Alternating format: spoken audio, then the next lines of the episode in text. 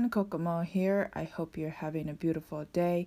このチャンネルでは治療家さんやアスレチックトレーナーの人たちが外国人の患者さんやアスリートなどを英語で評価するときに使える英会話フレーズを紹介していきます。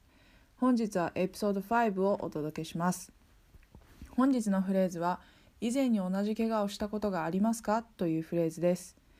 怪我のリスクを高める要因として起用歴があります。前にも同じ怪我をしたことがあるかは、まあ、できるだけ把握しておきたいと思うので是非今日のフレーズもたくさん練習して使ってみてください。エピソード内で紹介しているフレーズは、えー、概要欄に書いてあるのでシャドーイングや発音練習を試すのに活用していただけたら嬉しいです。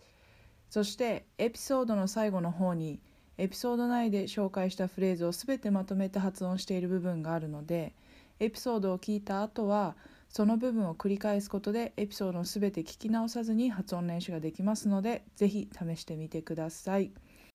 Alright then, let's get started. Number one, have you had the same injury before? That same は全く同じという意味になります。なので、側関節の内反捻挫だったら、以前に同じように内反捻挫をしたことがありますか？と聞いているようなフレーズになります。患者さんからの返答としては Yes, I have それか No, I haven't と返ってくると思います。まあ、似てるけど違うんだよねっていう返答が返ってくる場合には No, not exactly, but I had a similar problem などという返事が返ってくると思います。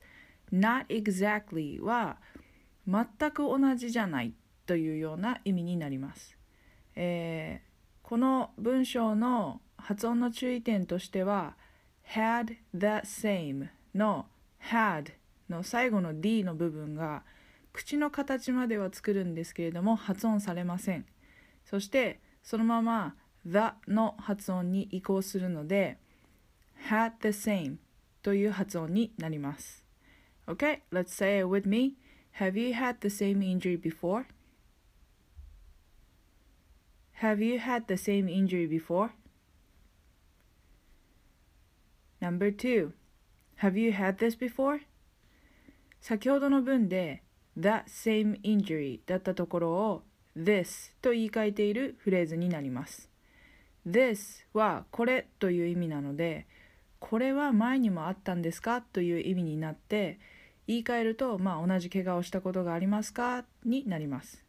もう少しクリアに伝えたいときは Have you had this injury before? ということもできますし必ずしも急性の怪我ではなくて慢性的な問題であれば Have you had this problem before? と聞くこともできます発音の注意点は先ほどと同じで had this のところの D が聞こえなくなって this の th の音にそのまま移行するので had this となることです。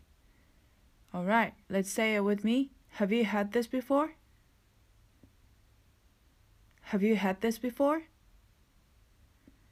Number three. Have you had the similar problem before?